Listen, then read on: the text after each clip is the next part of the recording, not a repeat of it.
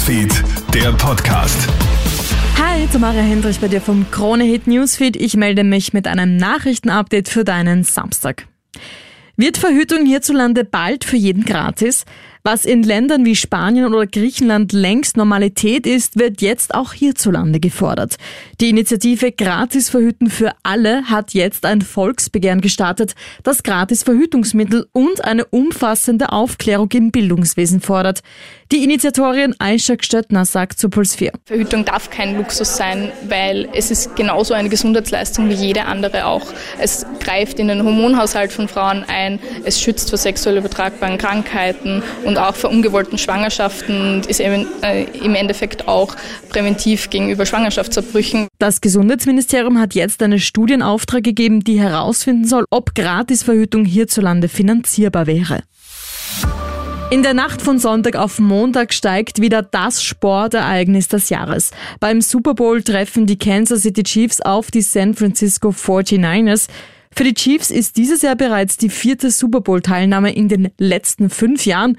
Abseits vom Sport fiebern die Fans im ausverkauften Stadion aber auch der Halbzeitshow entgegen. Jahr für Jahr treten da ja hochkarätige Stars auf wie Rihanna, Shakira oder Jennifer Lopez.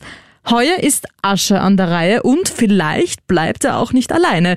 Krone-Hit USA-Reporterin Barbara Gasser. Das ist das erste Mal, dass Asche einen Solo-Auftritt hat. Er ist 2011 bereits bei der Halftime-Show aufgetreten, aber nur als Gast von den Black Eyed Peas. Und in einem Interview hat er gemeint, er weiß noch nicht, ob Gäste auf die Bühne kommen werden zu ihm, aber es ist sicherlich anzunehmen, denn er hat angedeutet, dass Leute, die ihm dabei geholfen haben, wo die Songs ein Hit wurden, die könnten schon mit ihm auf der Bühne stehen und das könnten sein Beyoncé, Jay-Z, Lil Jon oder Alicia Keys.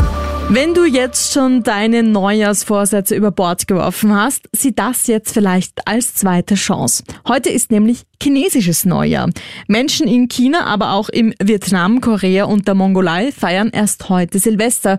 Der Jahreswechsel orientiert sich in diesen Ländern nämlich am Mondkalender. Deswegen ist er auch nie am gleichen Tag. Übrigens, 2024 steht ganz im Zeichen des Drachen, der Macht und Glück symbolisiert. In diesem Sinne, Happy New Year!